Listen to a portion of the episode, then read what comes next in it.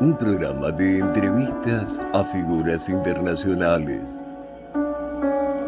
Este domingo, 5 de diciembre, a las 20 horas, con una invitada de honor, Marta Eri Rufat. A solas, un programa de entrevistas de TV Mundo Digital.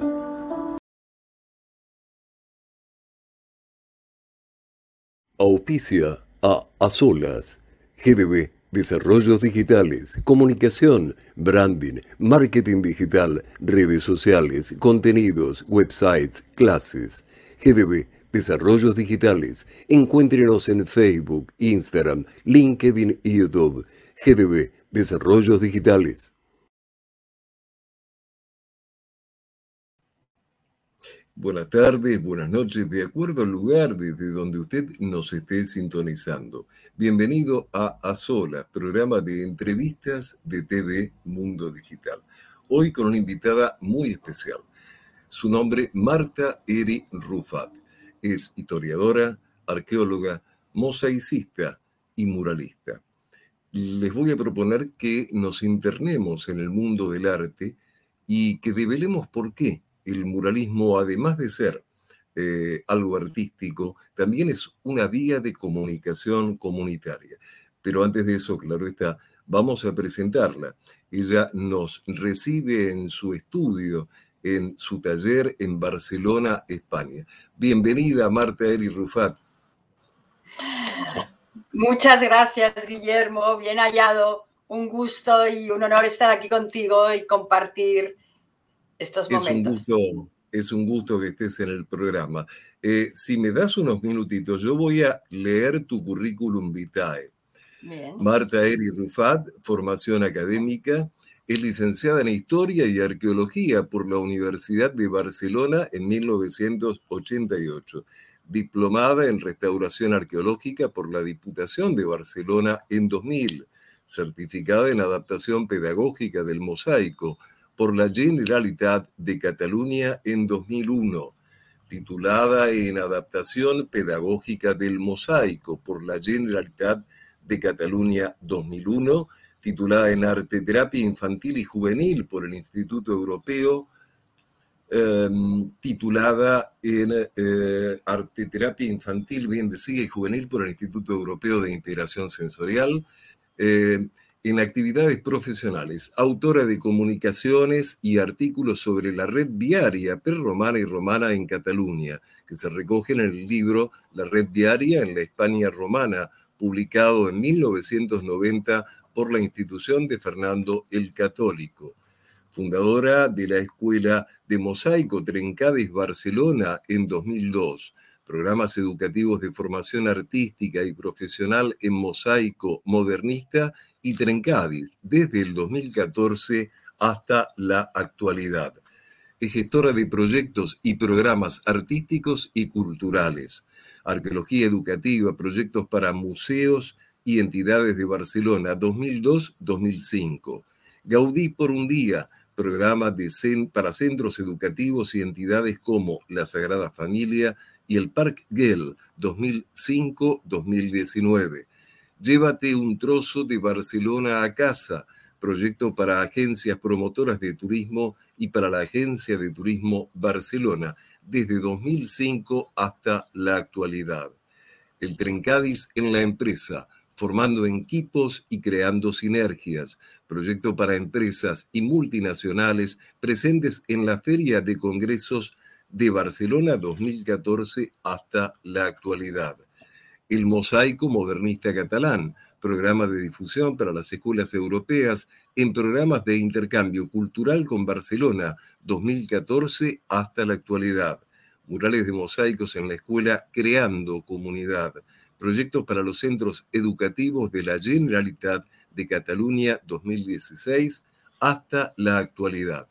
Arte urbano en Trencadis, regenerando espacios, incluyendo personas proyectos comunitarios de carácter municipal y de barrio en Barcelona, 2019 hasta la actualidad. proyecto de mosaicos artísticos privados para particulares, empresas, instituciones, municipalidades, ayuntamientos, fundaciones, del 2014 hasta la actualidad. Bueno, evidentemente con una muy vasta trayectoria, Marta, así que felicitaciones. Muchas gracias, Guillermo. Bueno, eso es lo que hace los años, ¿no? Que los currículums se van alargando, ¿no? Pero sí, sí. ¿Cómo fue tu, eh, tu, elección por la historia y por la arqueología? Pues eh, bueno, esto eh, desde pequeña, ¿no? Es decir, siempre me ha fascinado la historia, era una gran lectora, bueno, de lo que podíamos llamar a corta edad de la novela histórica, pero siempre eh, me ha entusiasmado la historia, qué ha hecho el hombre a lo largo de la historia, cómo empezó todo, ¿no? Eh, bueno, conocer de cerca, ¿no? Y, bueno, así empecé en la universidad, de ahí nos fuimos a la arqueología, de la arqueología solo se trabaja en verano, con lo cual teníamos que buscar una actividad de invierno y no, encontré una cosa mejor que restaurar aquello que se encontraba en verano, o sea, hacer restauración ecológica en invierno. De ahí, pues bueno, nos fuimos ¿Por qué mencionas que se trabaja en verano? ¿Por qué solo en verano? Bueno, en verano sí, porque cuando aquí con el mal tiempo y la lluvia en España, es decir, de pongamos de octubre a mayo, no se realizan excavaciones arqueológicas. Cuidado, en mi época. Los años 80, 90, no se escapaba, solamente en los meses de verano. Entonces, claro, profesionalmente te quedabas muy colgado y entonces, bueno, lo que complementaba perfectamente era la restauración arqueológica. Y ahí me fui especializando en el periodo romano, porque aquí en Cataluña hay mucha villa romana, tenemos museos romanos muy importantes, restos arqueológicos muy importantes romanos. Eh, y bueno, a partir de ahí entré en contacto con el mosaico, restaurando pues mosaico y, de ahí también, bueno, estuve colaborando eh, unos años en una empresa de una amiga mía de la universidad, que seguimos siendo amigas, eh, que se llama ECRA. Ella es la, una de las dos socias, de las, de las dos socias de la, de la, empresa y son los restauradores oficiales de Gaudí. Han restaurado el Parque Güell, la Casa Ballo, absolutamente todo.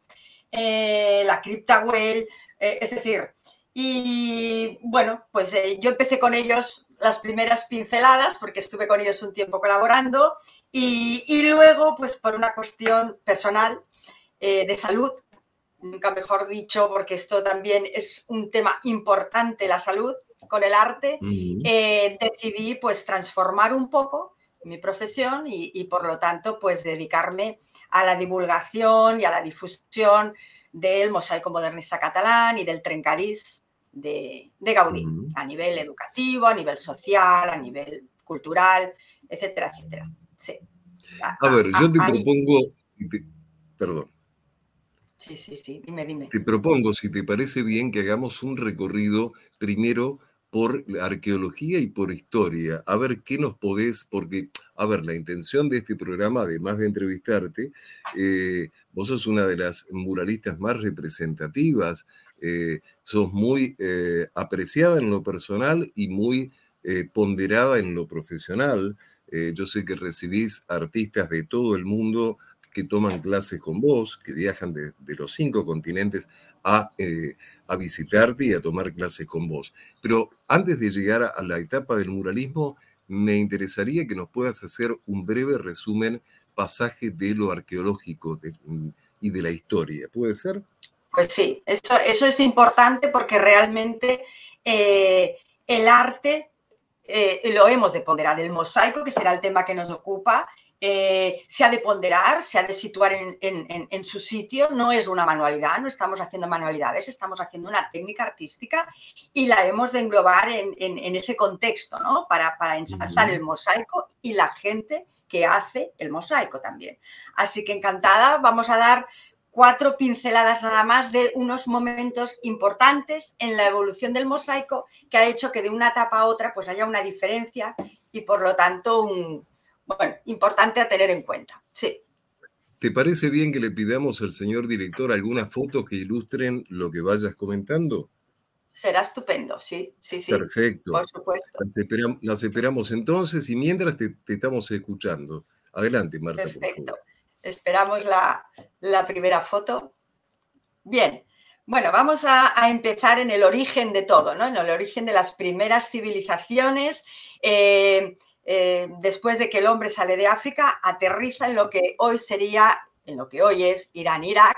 Allí encontramos las primeras civilizaciones, la civilización eh, de Mesopotamia, y entonces allí encontramos los primeros eh, mosaicos de adobe. Son unas pequeñas piezas de adobe que cuando la pared está fresca eh, se incrustan formando, como se ve aquí, pequeños relieves, pequeños dibujos geométricos. ¿no? Aquí la singularidad es que la pieza es un cono y lo que sí que va a caracterizar en este mosaico y la evolución a lo largo de la historia es que eh, en todos los casos, eh, de momento, la, primera impresión que se tiene es que se necesita hacer un mosaico por una cuestión eh, de, una, de encontrar una solución arquitectónica. Luego, con el tiempo, evoluciona hasta convertirse un arte en sí mismo, pero siempre ha tenido una funcionalidad, ¿no?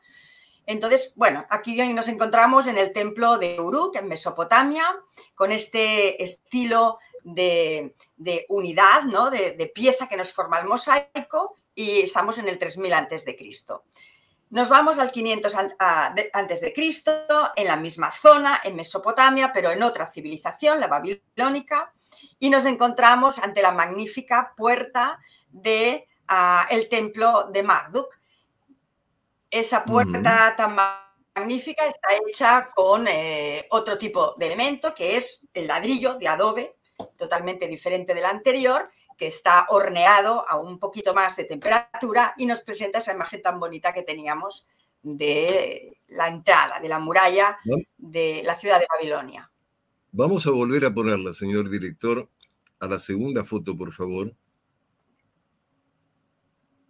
Y de allí en adelante la seguimos escuchando a Marta.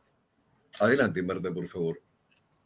Esta foto es la que hemos comentado que está en la ciudad de Uruk, en Mesopotamia.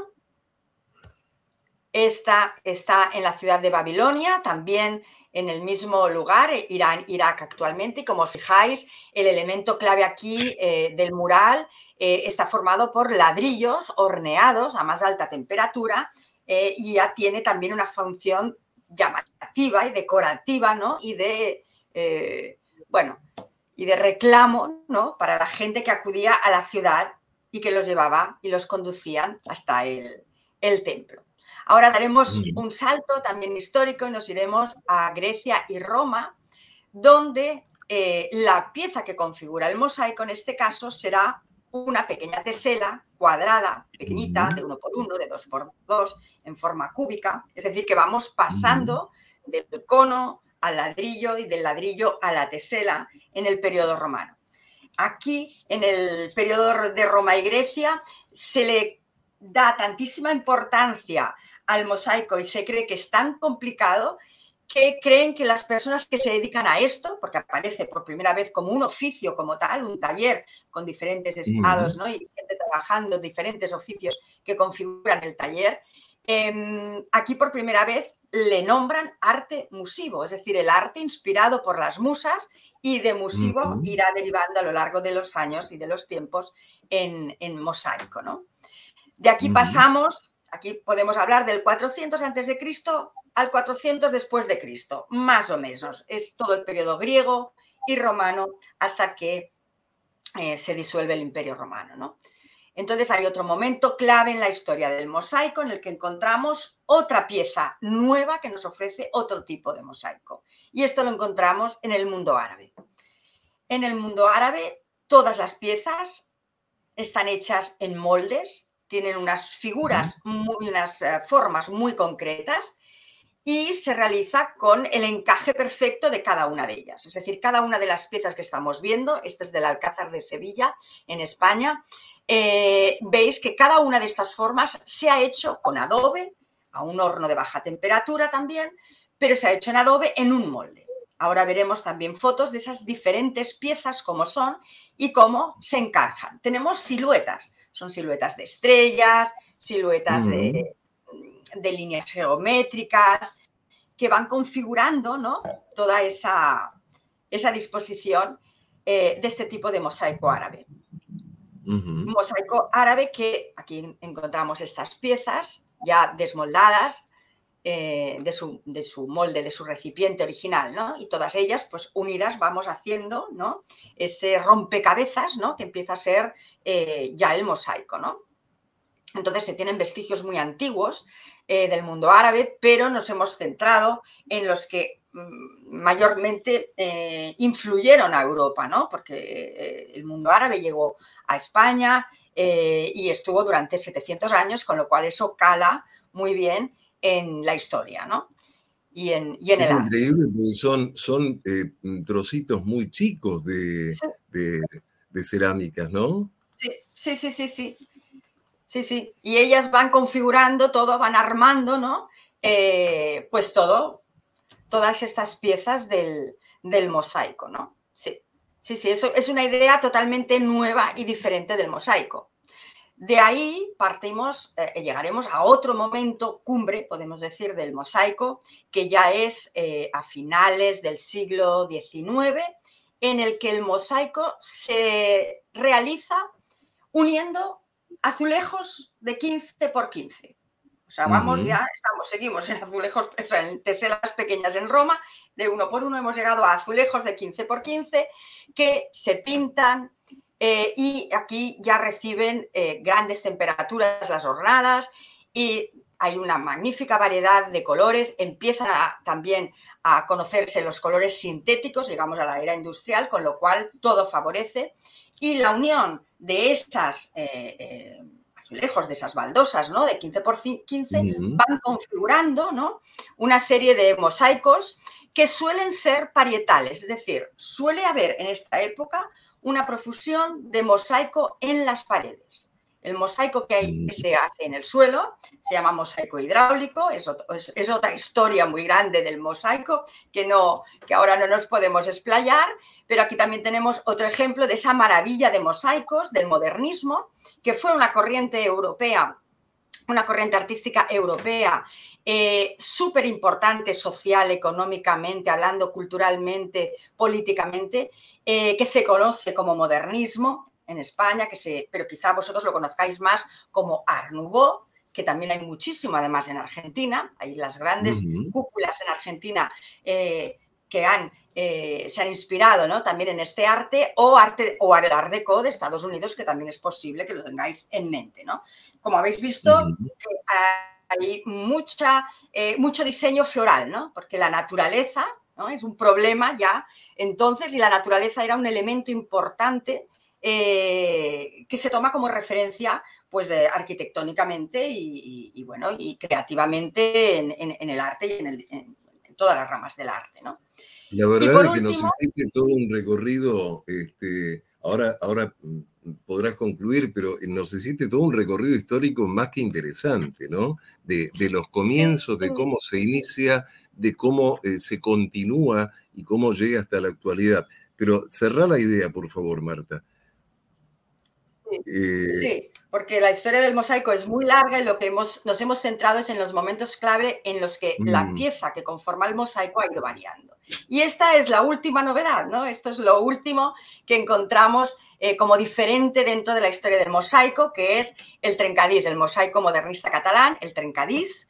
Eh, no trencadís, como se oye en algunas ocasiones, sino trencadís,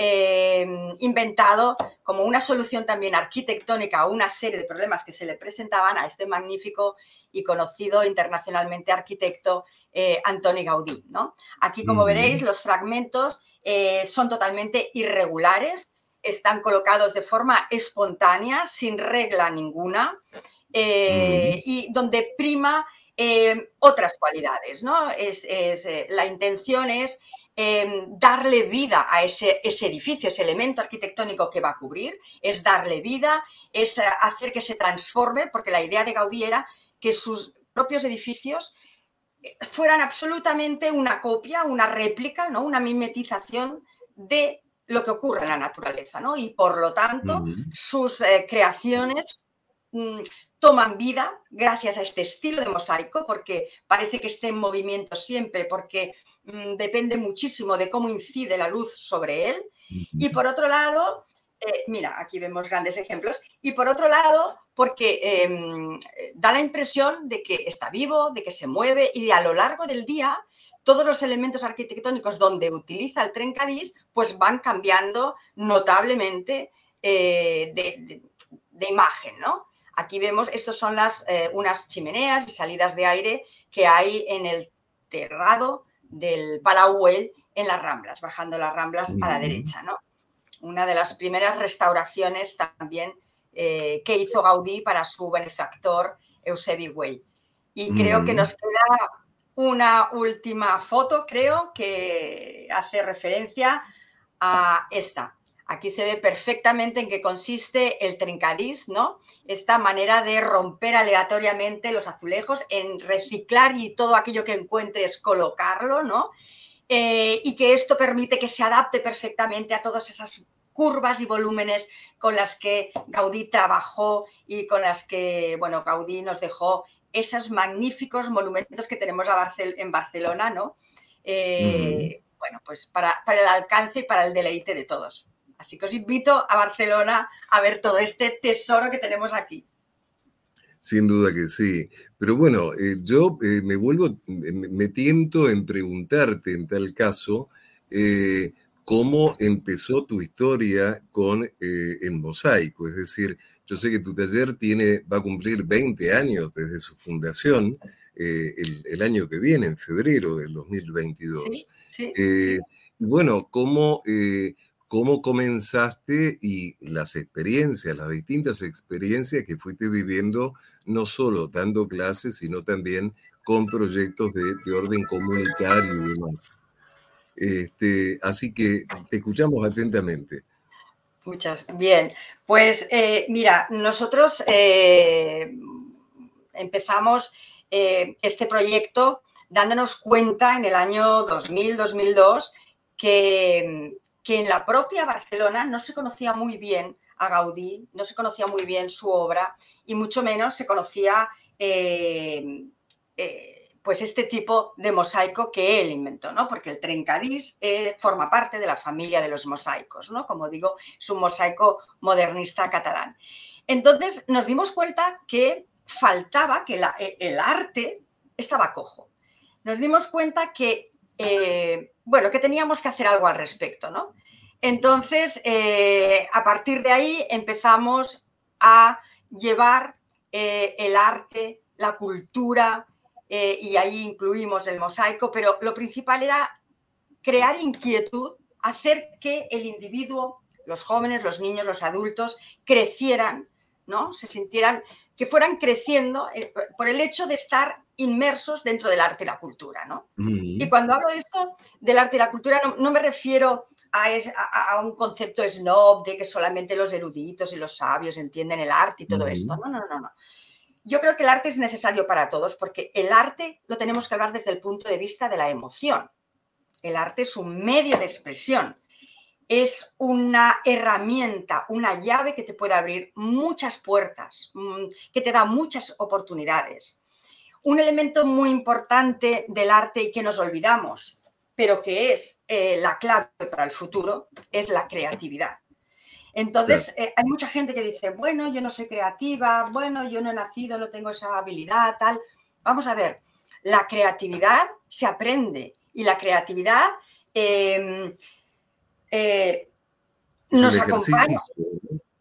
Es, un ejercicio que, tenemos que hacer ¿no? y que está al alcance de todos. Al fin y al cabo, es decir, la creatividad nos va a ayudar como individuo y como sociedad, nos va a ayudar a desarrollarnos, a madurar, a crecer, a ser fuertes. El arte y la cultura te da poder, te da libertad, ¿no? Entonces, em, mm, es, muy importante, ¿no? Entonces, curioso, o sea, gente creativa, puede haber mucha gente sin serlo, es decir, todos aquellos que tienen curiosidad, que cada día tienen curiosidad por aprender, em, que quieren conocer mm, cosas nuevas o que están al día de cualquier temática Em, toda esta gente que, aprende esas cosas nuevas ya está creando, está creciendo, está conociéndose a sí mismo, porque es muy importante que la creatividad te ayude a crecer, porque de esta manera Tú misma serás tu sostén, pero serás el sostén del prójimo, el sostén que tengas. Eh, el individuo no, vive solo, mm, vive en manada, ¿no? Entonces es importante crear conexión, crear ese, ese, ligamen entre el individuo y la colectividad, porque los hará fuertes. Y eso se consigue con la creatividad. La creatividad, con, discúlpame, la creatividad eh, en, los grupos y, primero individualmente, pero los grupos lo que hace es aumentar la autoestima, aumentar la autoconfianza, eh, aumenta la calma interior, podríamos decir, la gente eh, llegas a la felicidad, disminuye la depresión, la agresividad, el estrés, es decir, la cantidad de cambios físicos, emocionales. Bueno, esta es una de las razones, es uno de los proyectos que tenemos en mente, eh, bueno, que estamos trabajando en ello desde hace dos años, pero que se verterá también en el 2022, ¿no? Eh, que es, mm, bueno, hemos de cuidar esta sociedad, hemos de cuidar a los hombres y las mujeres del futuro y hemos de, aquí al menos en España y en Europa, eh, se está mm, incluyendo la asignatura, podríamos decir, de creatividad en las escuelas, ¿no? Porque el, futuro necesita gente creativa y la gente creativa se ha de formar en el arte y en la cultura. Esa es nuestra fuente de inspiración. A propósito de eso, Marta, yo te quiero preguntar porque sé que has dirigido y le pido al señor director, si es tan amable, que pueda ir pasando algunos de los slides que están preparados para mostrar los talleres eh, en los que, Marta ha dirigido, en los que han participado, bueno, eh, infinidad de, público, eh, escuelas, con, colegios, grupos diversos, y que vos, Marta, nos puedas contar al respecto de tus experiencias en este sentido. ¿Puede ser? Sí, naturalmente. Nosotros empezamos primero dentro del, círculo, del, círculo eh, educativo, dentro de los centros educativos. Con niños y jóvenes hemos hecho grandes trabajos y grandes progresos al respecto. Em, y poco a poco nos hemos ido abriendo a otros eh, sectores ¿no? y a otros colectivos. ¿no? Pero ese fue nuestro punto de partida, ¿no? porque creemos que con el mosaico y con el trabajo colectivo, estamos creando creativos, ¿no? Que son, como digo, esos hombres y mujeres del futuro, ¿no? Necesitamos gente curiosa, gente que le incentive a aprender, que tenga interés en las cosas, que se sorprenda, ¿no? Y, eso lo conseguimos de una forma muy directa y rápida con los niños, sobre todo con los niños, ¿no? Que, que llegan absolutamente eh, limpios, ¿no? sin prejuicios, ¿no? Podríamos decir, y que son verdaderas esponjas, ¿no? Entonces ahí tenemos, ahí tenemos la llave del futuro, ¿no? En, esos grupos, ¿no? Y bueno, eh, en, este caso también trabajamos con muchos colegios con discapacitación, con discapacidad, perdón, intelectual, eh, niños que además les estamos formando en un futuro profesional, ¿no? Con lo cual eh, ellos tienen esa autoconfianza y esa creencia en sí mismos, ¿no? Y, ven una, salida, ¿no? Al final del túnel, ¿no? Porque estos niños tienen capacidades y habilidades, ¿no? Quizá no las corrientes que conocemos todos, pero tienen otras eh, en las que son capaces de, de, despuntar, ¿no? Y en las que nos sorprenderían, ¿no? Entonces, eh, estos chicos nos dan muchas lecciones, los niños de todas las edades y de todas las condiciones, ¿no? Porque son niños con interés y curiosidad y que viven el presente. Son niños que, que le ponen pasión a todo y le ponen corazón. Y eso es súper importante porque el corazón, la pasión, toda aquella persona que haga su trabajo, que cuide de su familia, que cuide de sus amigos de forma apasionada, que le ponga corazón a todo, eso, mm, eso, eso es el futuro, eso es el futuro de la humanidad, ¿no? Una de las, de las cosas que más me llamó la atención eh, en una charla previa que tuvimos a este programa, que me pareció toda una definición, eh, fue que me dijiste, el mosaico es capaz de generar comunidad. Eh, y realmente me pareció muy, muy buena definición. ¿Nos podrías comentar un poquito al respecto de esto? Digo, generar comunidad, acá lo vemos con, los chicos en, las fotos eh, que, estamos mostrando. Aquí lo vemos, sí, sí, con niños que, que se conocen entre ellos, pero es que llegaremos, llegaremos a comunidades de gente que no se conoce para nada y que acaba apoyándose en, ellos, ¿no? Es decir, el, el mosaico, eh, digo, ha tomado las calles, ¿no? y, ha, llegado para quedarse. El, mosaico, el futuro pasa por el mosaico, ¿no? Y es un arte democrático, ¿no? Es un arte accesible a todo el mundo, ¿no? Eh, que nos ofrece un lenguaje universal que no tiene fronteras y que con ello consigue que todos nos entendamos, ¿no? Consigue que sea inclusivo, que no importe tu condición, ¿no? Eh, y por lo tanto, mm, en ese sentido, también encontramos que, puede crear conciencias, ¿no? Es una herramienta comunicativa muy valiosa eh, que crea comunidad, pero porque crea conciencia, ¿no? El mosaico puede llegar a dar visibilidad a problemas sociales, a problemas eh, económicos, culturales, a hacer denuncia, a hacer visible y a dar voz a colectivos que de otra manera es muy difícil em, de que se les oiga, ¿no? Entonces, y, digo que el, mosaico ha tomado las calles porque es así. Es decir, porque desde hace unos años el mosaico es muralismo. Eh, yo en este punto quisiera detenerme, Marta, porque quisiera preguntarte, eh, vos has tenido varias experiencias con este, con mosaicos en, comunidad, digamos, con murales que se han realizado en comunidad. Eh, y bueno, vos me decías que es como, eh, como un fenómeno cada vez más creciente, digamos, no solo creciente, sino de, que despierta mayor interés en la gente, la participación, pero que inevitablemente conlleva un mensaje, es decir, tiene una razón de ser, tiene una motivación por la cual se elabora ese mural. Este, fue en el caso, por ejemplo, de los murales de CONIN Nutrición Sin Fronteras, ¿no? A ver si nos podés comentar algo al respecto de esto. ¿Puede ser? Pues, pues, pues sí, realmente eh, es, yo siempre lo digo, lo sabes, Guillermo, hay un antes y un después. Después de este, estas, estas campañas, esta cruzada, esta gran hazaña que se consiguió con, el muralismo, con esta idea que aportasteis tú y, tu equipo, con Laura, Magalí también. Eh, hay un antes y un después. Es decir, piensa que hemos cambiado esas, esas marchas que salíamos a la calle, esas salidas de la gente a protestar y a denunciar cosas que costaba muchísimo tener visibilidad. Tenemos que tener en cuenta que hoy en día hay un mundo digital que eh, es nuestra ventana al mundo, ¿no? Y hemos de aprovecharlo. Entonces hemos de hacer, hemos de dar un mensaje siempre apoyando a una institución, siempre con un sentido y haciéndolo en un arte que sea mm, universal, como te digo, y que sea eterno. Porque esas paredes, esos murales no se van a mover de las paredes y va a ser presente, ¿no? Y va a estar taladrando eh, las mentes de todos, ¿no? Sobre todo de, aquellos que nos interesan, ¿no? Que son los políticos, ¿no? Que parece que hemos de buscar otras vías de manifestarnos, ¿no? Hemos de crear otras vías de hacer comunidad, ya que estamos en un, mundo global, vamos a hacerlo globalmente, ¿no?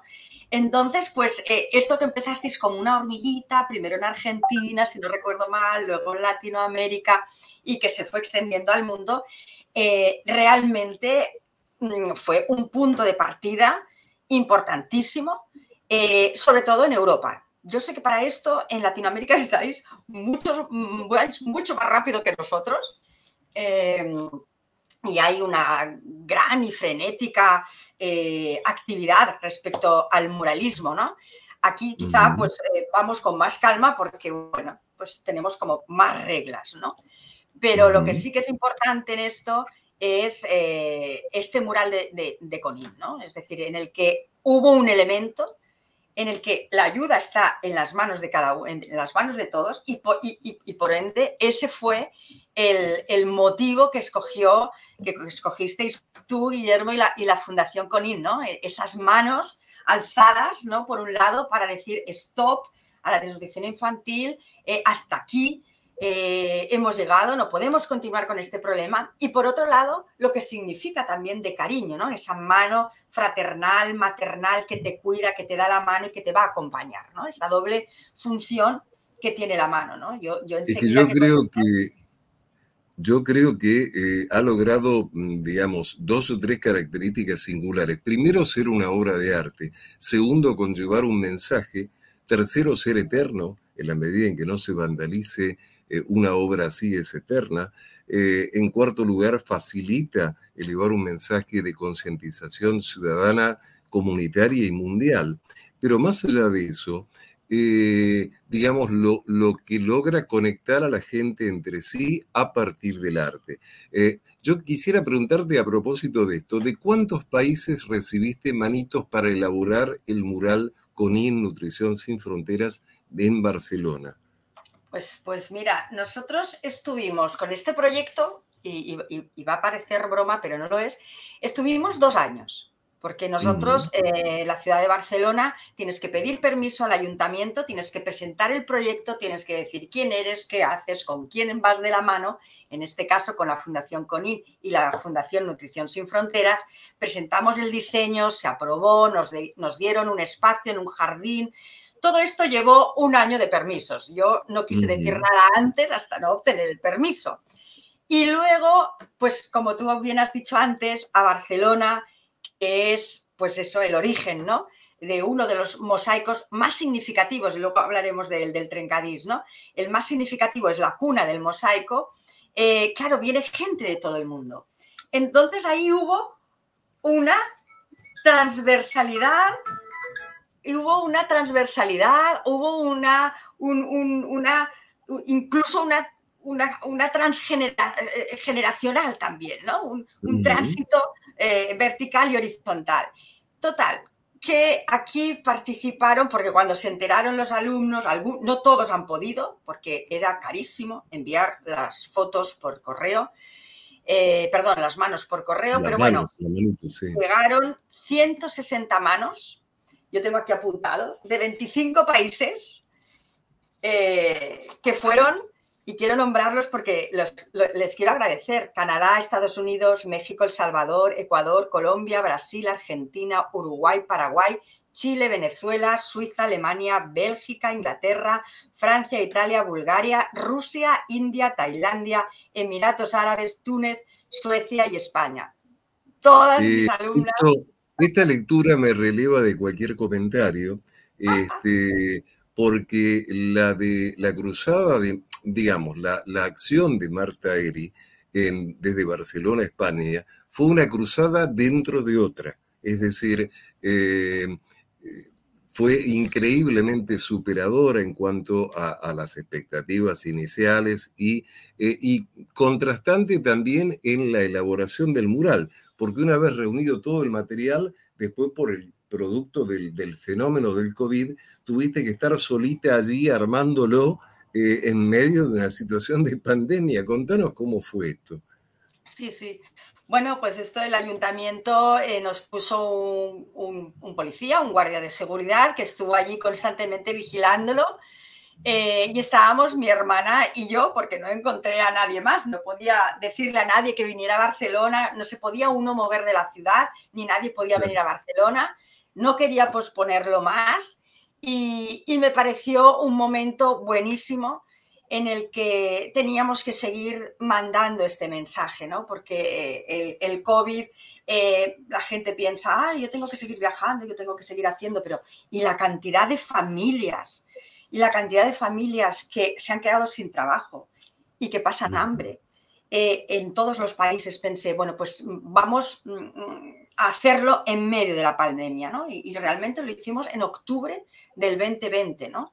Eh, así que en medio de, bueno, de otro de los picos que hubo también aquí en España, ¿no? Pero fue gratificante, las pocas personas que iban paseando por allí nos veían, cómo hacían fotos, cómo nos preguntaban qué significaba, mucha gente que si podían colaborar, de hecho siguen llegando manos y estamos en noviembre, no, diciembre del 2021, o sea que... A, un, año, a un año de elaborado.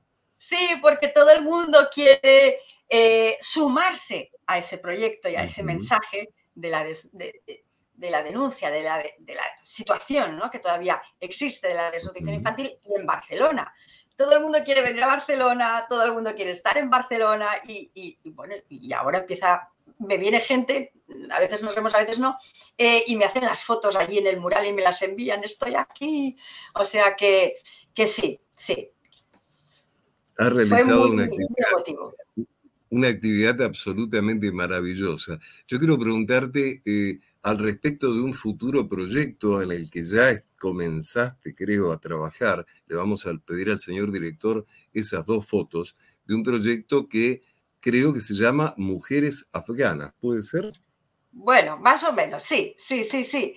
Eh, ah, ese proyecto no, no, no, no es de mi mm, titularidad, es un proyecto que eh, ha nacido en el norte de Túnez y en Canadá entonces, una serie de artistas de diferentes países, eh, bueno, eh, formaron este proyecto eh, importante, ahora te explicaré, y decidieron, bueno, contactar conmigo y yo me ofrecí, y ellos así lo consideraron oportuno, que fuera portavoz de este proyecto para todos los países de habla hispana y para todos aquellos eh, españoles o hispanos que están por todo el mundo y que quieran participar en este proyecto.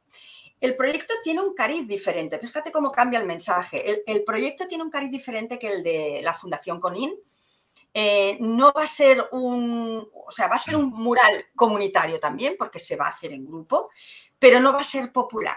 Eh, detrás de esto tenemos una serie de asociaciones, incluido un, apoyo en cierta manera, de la ONU. Y entonces em, se va a hacer una convocatoria por país. Eso al menos es lo que he podido incluso conseguir, porque querían que hubiera una convocatoria por continente. Entonces, claro, cuando llegaron a Europa, esto, claro, Canadá, Estados Unidos dijeron, en Túnez, ¿no? Una por continente, y cuando llegaron a Europa dijimos los franceses, los alemanes, los ingleses, los españoles, eh, nosotros queremos participar y en cada uno de nuestros países queremos poner ese granito de arena, ¿no? El proyecto... ¿Cómo es esta foto? Eh, explícanos esta foto, Marta, por favor. Mira, el proyecto se titula Pendiente de un hilo. Es un título bellísimo. estas, estos son los ropajes que llevan las mujeres afganas. Estos son los tejidos que ellas eh, tejen y realizan para su venta y comercialización y se visten y viven de todo este mm, colorido tejido eh, indumentaria que estás viendo, ¿no? Eh, este, eh, y a partir de aquí, bueno, desde el problema del cambio, bueno, de, la situación política de su país con la llegada de este gobierno talibán, las mujeres afganas no pueden salir de casa. si lo hacen, tienen que estar acompañados de su padre, su marido o su hermano. Se les ha despojado de estas vestimentas. algunos han podido guardarlas en sus casas, otros se han quemado están rigurosamente vestidas de negro y, eh, bueno, y están ocurriendo situaciones eh, lamentables, ¿no? Entonces queremos, eh, queremos dar a conocer esta problemática de las mujeres afganas, que bien podría pasar en muchos otros lugares también, ¿no? De, de, otros países, ¿no? De esas mujeres que están encerradas en sus casas, ¿no? Por situaciones varias, ¿no? pero que, están encerradas en sus casas ¿no? y que necesitan una ayuda y una visibilidad. Entonces, en este caso, eh, se va a confeccionar una alfombra eh, de vidrio. Esa imagen que hemos presentado antes, que, hace como una S y que va a ser tan grande como participantes eh, pues consigamos, cada uno de esos fragmentos pequeños va a configurar una, un, una alfombra como representación de ese tejido, de esos hilos, de esas manos de esas mujeres afganas, ¿no? Y con esa idea y ese proyecto, eh, pues bueno, yo he empezado a contactar con cada uno de los países latinoamericanos. Eh, para encontrar un representante en cada uno de esos países que quiera llevar a cabo este proyecto con nosotros. Un proyecto increíble, sí. Ya lo creo. Eh, a ver, eh, hablamos más que nada de historia, de arqueología, de mosaicismo o mosaicismo, de muralismo, de lo que logra como fenómeno, además de artístico, a nivel comunicacional, de denuncia, etcétera, etcétera. Quiero preguntarte eh, ¿qué, em, qué, te queda a vos en lo personal, eh, cuáles son las, mm, digamos, en estos proyectos, qué es lo que más te ha movilizado. Quiero que le cuentes al público eh, eso que te, ha, que te ha conmovido, que te ha llegado. Este, aunque sea muy brevemente, comentanos eso, por favor. Bueno, brevemente, Guillermo, si me conoces es difícil, ¿eh? pero bueno, voy, a por ello. Mira, yo creo que se me nota, yo creo que a mí lo que me ha movido siempre es esa inquietud que tengo, esa, esa capacidad de observación, eh, ese interés por el prójimo, ese amor que le pongo en todo. Yo trabajo con pasión, soy una persona apasionada, eh, vivo, trabajo y soy así. Eh, creo que me he impregnado del carácter del carácter de, la ciudad de Barcelona, ¿no? De ese mar mediterráneo que, Juan Manuel Serrat nos, nos, ha explicado y nos ha descrito tan brevemente, ¿no? Yo amo la ciudad, amo la gente, amo a mi gente, eh, me encanta colaborar con ellos, escuchar, si te, recuerdas todo lo que he hablado de, las personas creativas, ¿no? Que han de hacerlo todo con pasión, que han de tener inquietud, que han de observar, escuchar, para saber qué falta en el mundo, ¿no? Para apoyar aquello, ¿no? Para reunir.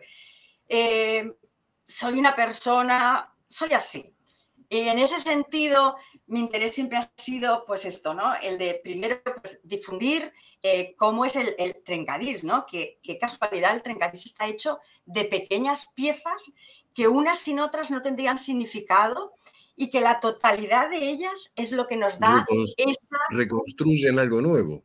Esa imagen nueva, exactamente. Entonces, con esa simbología del trencadís, esa bandera que llevamos, eh, estamos intentando hacer esto, tender la mano a niños, jóvenes, mujeres, hombres de todas condiciones que necesiten cambiar, que necesiten confiar en sí mismos, que, encuentren eh, el camino para hacer una resiliencia, ¿no? Para, para, adaptarse, para...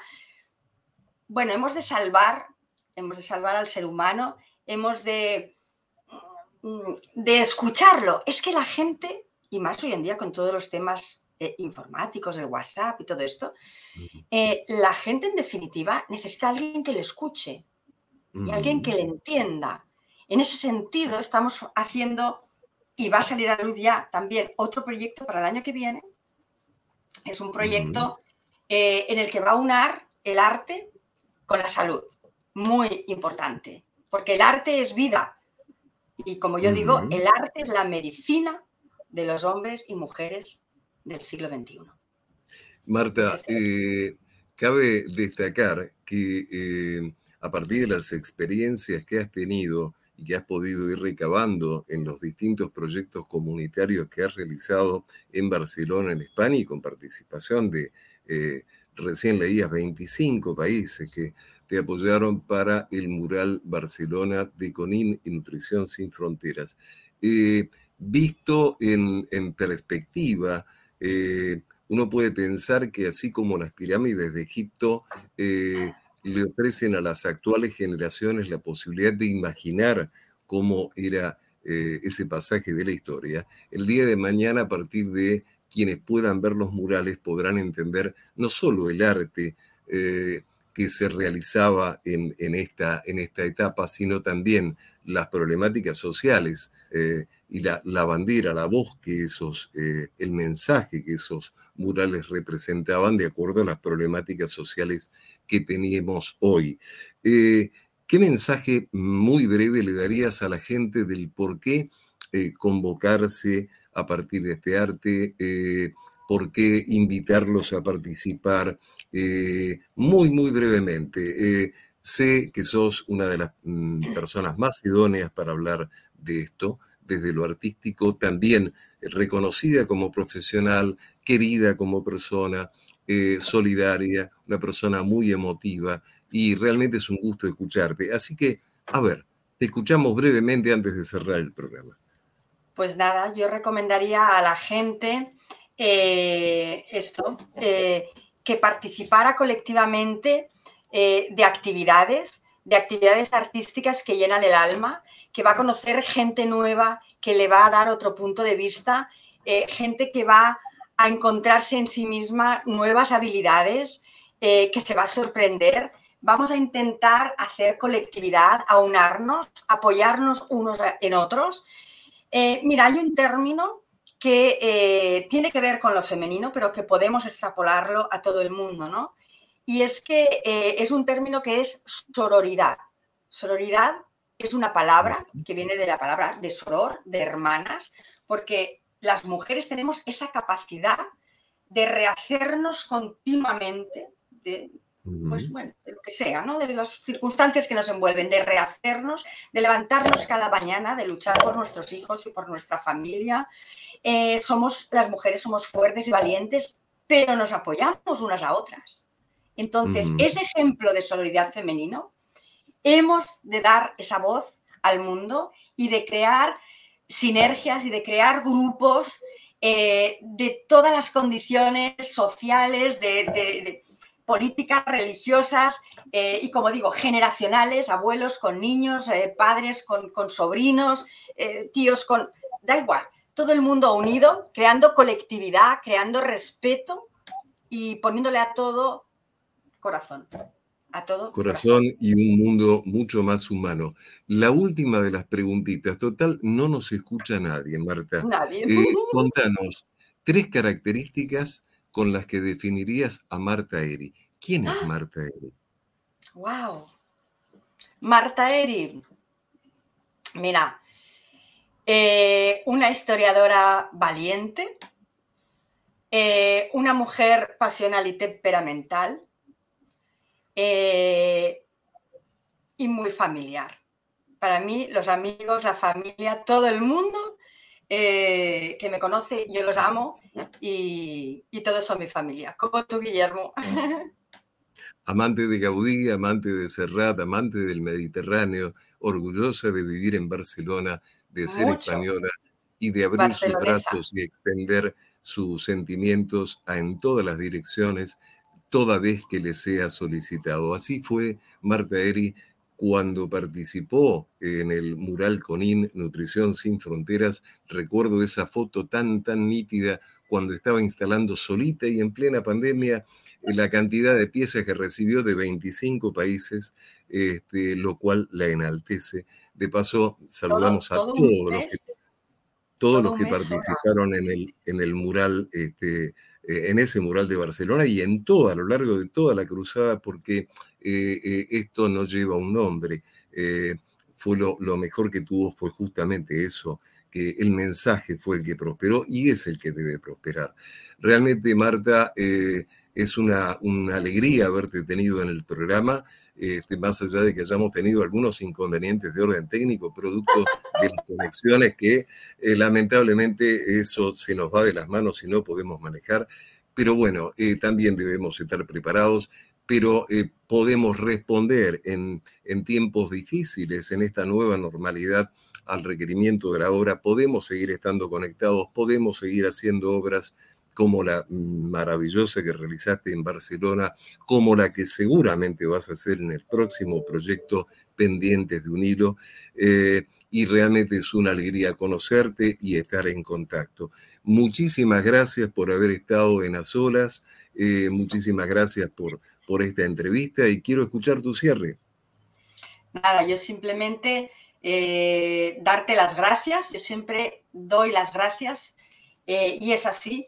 Eh, por esta oportunidad, por, dar, darme la voz, ¿no? por, dejarme eh, mover un poquito ¿no? conciencias y, y, bueno, y que la gente sepa de la importancia de hacer las cosas siempre apoyados en el prójimo, de crear grupos, de crear colectividad, de amar a las personas que forman ese colectivo y amar a la ciudad y amar eh, tu entorno, en definitiva, ¿no? Así que te agradezco que me hayas dejado participar como, como representante eh, bueno, del, mosaico de Gaudí de la ciudad de Barcelona y del mosaico modernista catalán. Muchísimas gracias.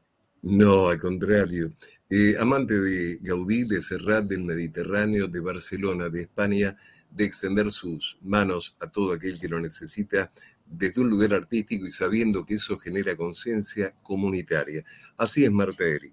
Eh, así la conocí yo a partir de una gran cruzada que realizamos este, también con ella este, y realmente es un lujo haberla tenido en las horas. Si desea eh, volver a ver nuestra entrevista, puede hacerlo en las cuentas de TV Mundo Digital en Facebook y en YouTube, el podcast en Spotify. Eh, esperemos que tenga una muy buena semana. Nos vemos la próxima. Chao, gracias. Chao, Marta. Gracias, gracias, Guillermo. Hasta siempre, hasta siempre.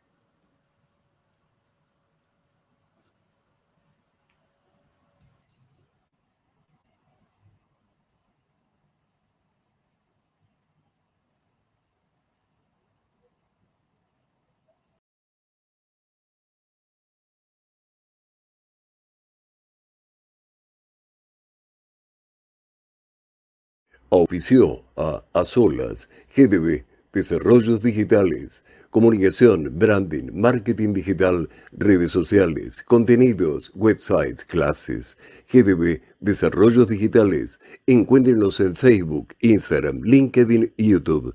GDB, Desarrollos Digitales.